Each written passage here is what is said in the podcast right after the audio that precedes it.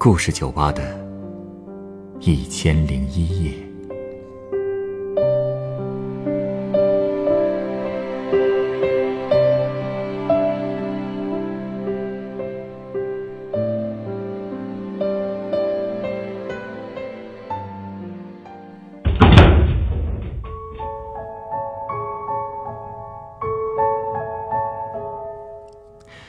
欢迎光临故事酒吧。今天来到酒吧的这位客人虽然年轻，却已经在五个国家生活工作过。是什么让他对世界有着旺盛的好奇心？哪里又会是他的归宿呢？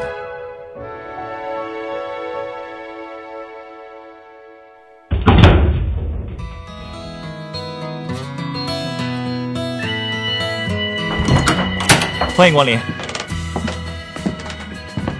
这里就是故事酒吧，没错，嗯，一位吗？一会儿可能还会有两个朋友来，我在等他们的消息。好嘞，哦，就坐这边吧。谢谢。你是老板？对啊。嗯，设计感不错。啊？哦，我是说你的酒吧，我是做设计的。哦，能得到专业人士的夸奖，真是太荣幸了。其实我也不是搞装修设计的，是 UI 设计。UI，嗯，就是 User Interface，简单说就是软件的界面设计。这个我真是外行了。哦，对了，这是我们店的酒单，看看想喝点。跟我说说你的故事吧。啊？我来是因为朋友说你开酒吧就是为了听人说故事。呃。也可以这么说吧。他们还说，有的人在你这里喝完酒，整个人生都改变了。啊，这个 有点太太二次元了。二次元？对啊，很多动漫不都有这种神秘的店铺吗？店老板收集故事，其实是为了某个特殊的目的。嗯，这个，所以我觉得你一定也有故事。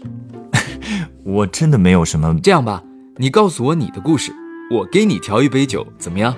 啊，你的规矩就是这样吧？调酒我在法国学过。哦，那些酒的费用我出。你等等，我，Sorry。Hello, where are you guys? I'm at the pub I told you. Yeah, the bartender is telling his story. Come on. What? Why? Oh, all right then. You are not coming? Are you sure? All right then, you guys have fun. 哎，我朋友今晚不来了。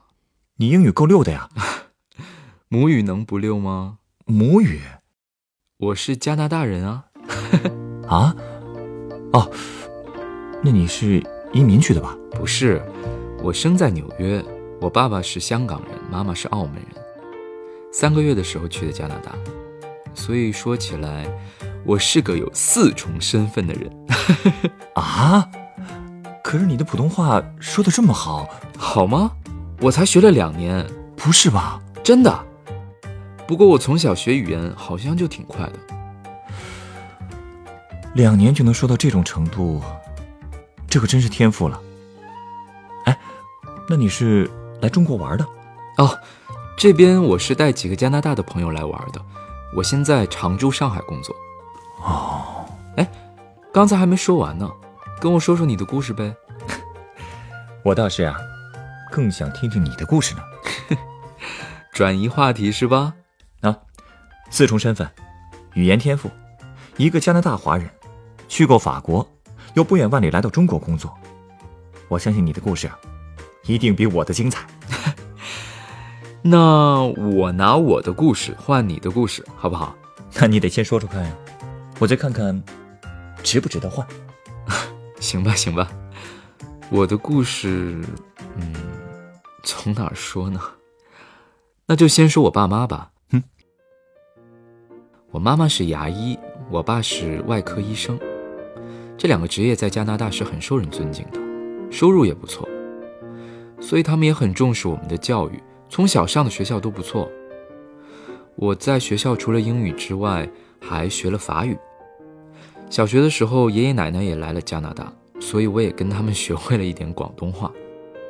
上中学后，因为迷上了日本动漫，就自学了日语。后来去多伦多大学念计算机的时候，又选修了西班牙语。至于普通话，是我前年去上海工作后，同事和客户教我的。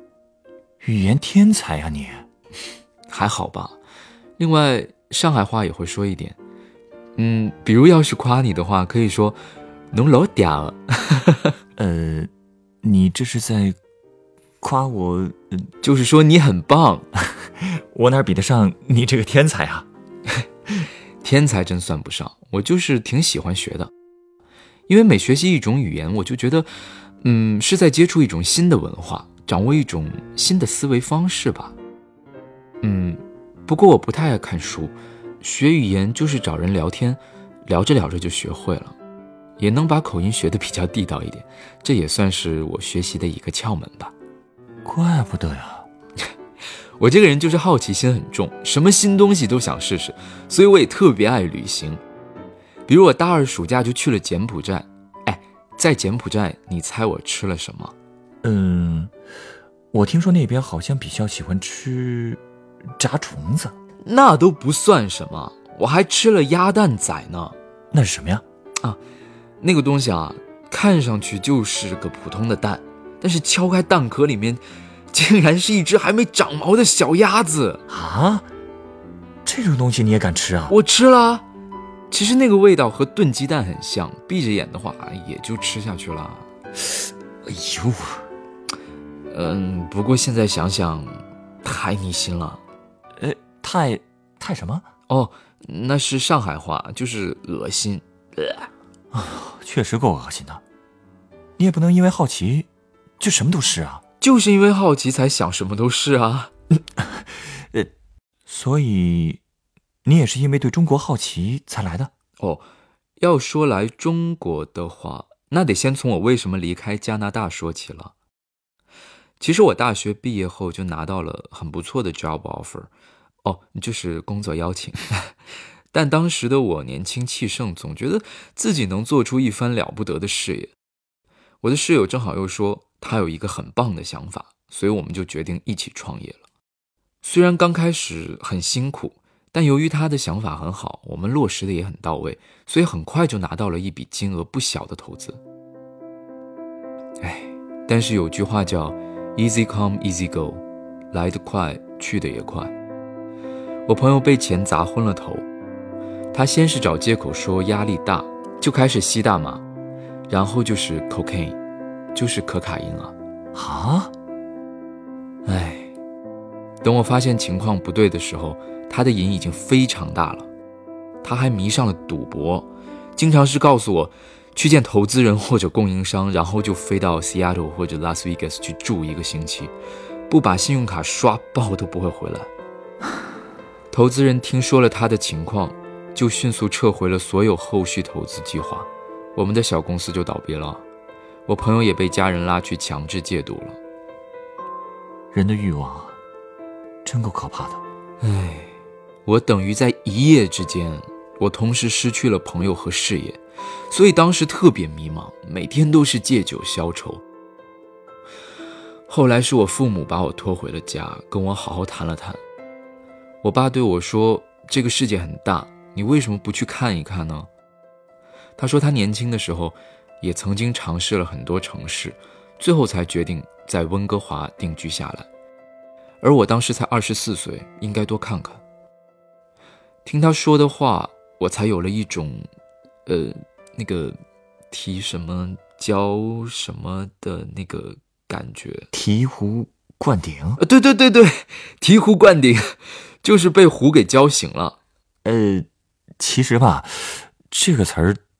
不是那个意思。哎呀，你懂我意思就行了。好吧，所以我就决定去巴黎看看，因为语言也不是问题啊。巴黎怎么样？Magnifique。呃，哦，我是说太美妙了，不仅建筑美，街道美，姑娘也特别美。而且啊，巴黎的女性有一种非常，怎么说？嗯，就是非常特殊的气质。她们其实打扮的并不是很艳丽，但却有一种特别的，应该说是性感吧。她们非常有想法，你不仅可以和她们聊艺术，她们对政治、文化、体育也都有自己的见解。哎，你不会是专门去那儿谈恋爱的吧？我真的是去工作的。我在一家跨国的互联网公司找了工作，收入还不错，假期也很多，同事和朋友也会经常邀请我一起聚会啊，出去玩。呃，总的说，其实，在巴黎的日子我过得还是很开心，但是又觉得好像哪里有点别扭。哪儿别扭呢？我总觉得大家虽然相处的很好，但是人和人之间总像是有一层膜吧，很难交心，是吧？没错。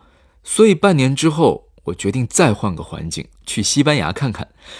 我想，热情的城市可能会更好融入吧。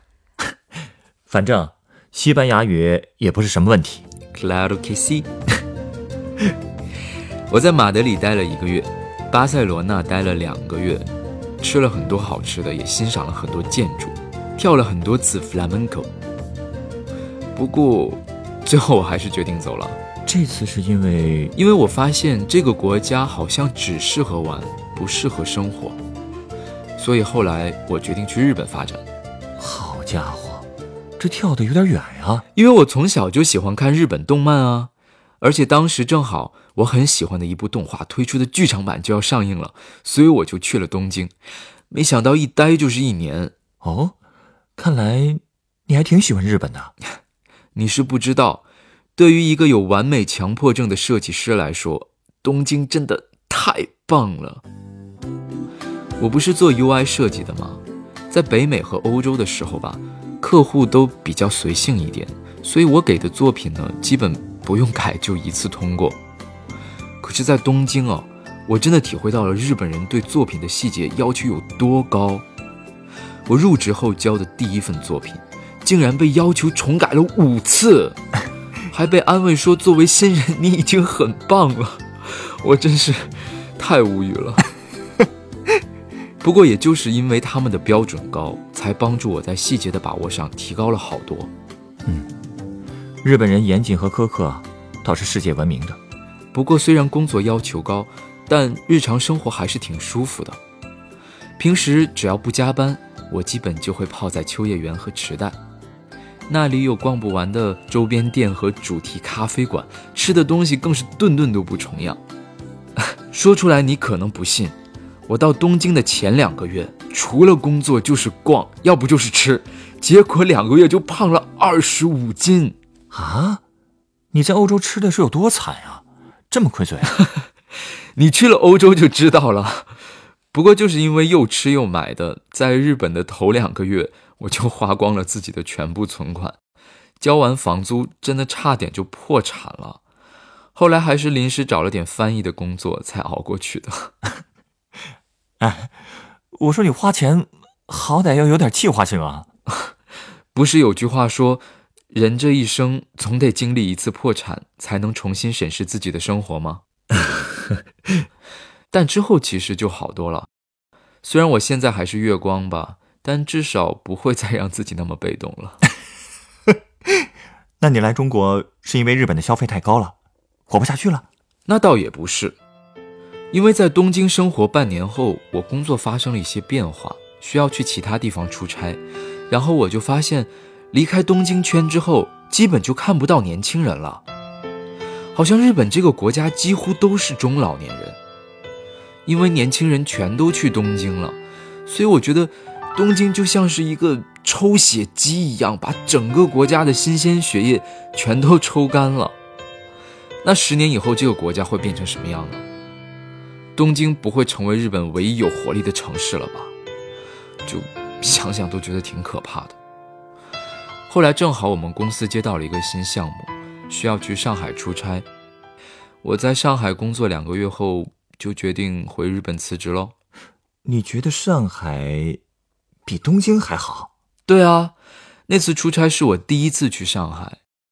当时我的酒店就在苏州河边，推开窗户就能看到外滩和陆家嘴。我第一次打开窗户的时候，就被黄浦江两岸的景象震撼了。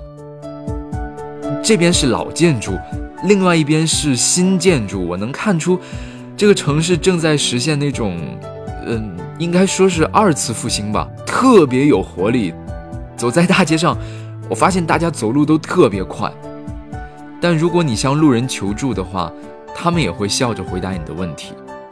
这就是上海和东京的区别吧。两个城市虽然看上去可能都很冷漠繁忙，但上海却比东京要温馨得多。而且我还去了周边的杭州、无锡、苏州转了转，吃了好多好吃的。而且我发现上海的周边竟然也都是年轻人的天下，也就是说，上海其实并不像抽血机一样在抽周边城市的血液，反而是带动了周边的发展，形成了一个，呃，我我朋友教过我一个词叫做呃，长三角经济圈。我们一般都叫江浙沪包邮区。我知道，我知道，其实意思不太一样的。哎，那你在上海找工作顺利吗？不能再顺了。我开始往上海投简历，还不到一个星期呢，就找到了一家加拿大的合资企业，希望我能尽快参与星巴克上海工厂店的设计。所以我用不到一个星期的时间，就正式搬到了上海。我也希望这是我最后一次搬家了。哟，真想定居了？是啊，因为我发现上海是那种每天都在变化的城市，住在那里永远都不用担心跟不上时代的节奏，而且生活也很便利啊。就比如你说的江浙沪包邮啊，而且出门都不用带钱包。你不知道，在东京，你要是不带西瓜卡，哦。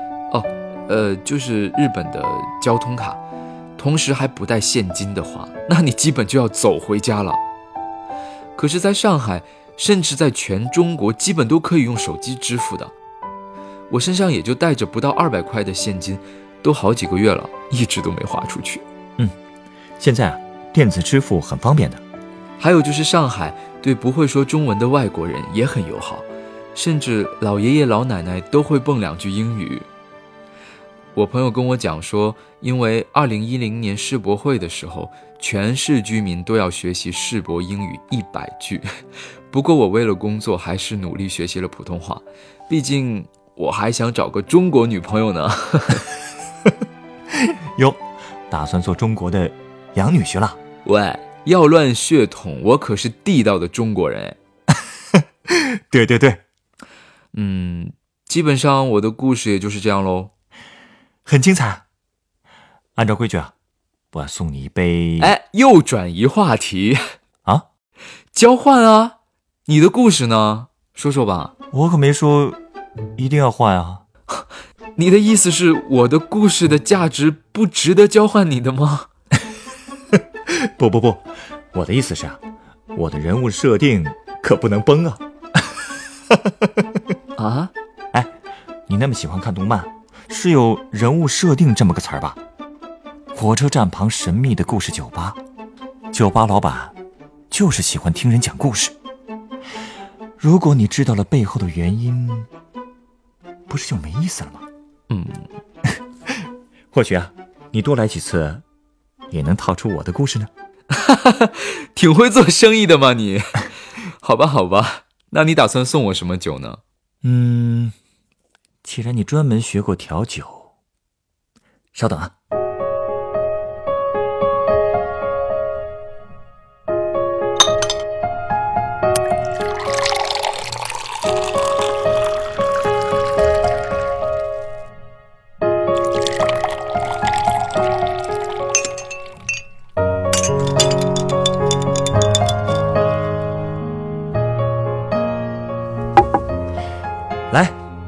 这是你的鸡尾酒，原来是边车啊，很懂嘛，从颜色和香气就判断出来了。谢谢了。嗯，这味道 和你喝过的边车不太一样吧？嗯，均度的酸和甜把握的很好，还有淡淡的花香，应该是白兰地的香味。但却比我以前喝的还要浓郁，口感很舒服。哎，你是不是还加了点别的？就是君度和白兰地，只不过给你用的白兰地有点特别。喏，就是这个，居然用的是干邑，而且级别还是 XO 啊！你这杯鸡尾酒要是白送，可真的要亏死了。只要你能感受到这杯酒的与众不同，就不枉我拿出来用。边车是一款既经典又富有活力的酒，而调这杯酒用的干邑，年份也不短。是啊，它的年份都比我大两轮了。我觉得上海可能就像这瓶酒一样吧，历经岁月的打磨，它依然富有活力，散发着醇厚的芳香。这就是它吸引你的原因吧？嗯，很棒的比喻。而这个城市能够吸引你，不也证明你也是有这种气质的人吗？哈哈哈，太夸张了！我才多大呀？你的人生阅历已经比很多人丰富了，所以，如果你是一杯鸡尾酒，也绝对拥有值得细品的味道。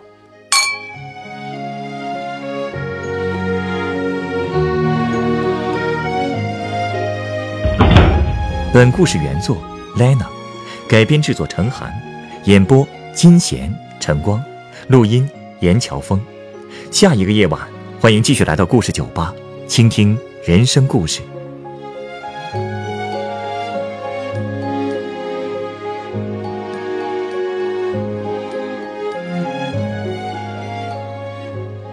光影留声。大家好，我是故事酒吧的调酒师陈光。故事酒吧是一个分享真实人生故事的地方。如果您有想分享的故事，如果您愿意将它做成广播节目，在故事酒吧中由专业演播人员演绎出来，我们欢迎您的投稿。投稿故事有真实基础即可，可以虚构一些细节，字数在四千至一万字，记叙文体，文笔无需华丽，只求通顺质朴。我们非常欢迎积极、阳光、正能量的故事。稿件由制作人审核后，是否采纳会及时通过邮件通知您。所有的稿件被采纳的投稿人都将获得高清版本的节目成品 MP3 作为纪念。如果您在北京，也有机会来录音机房观摩现场录音。投稿邮箱：幺六五三四幺四二三 @QQ 点 com，幺六五三四幺四二三 at @QQ 点 com。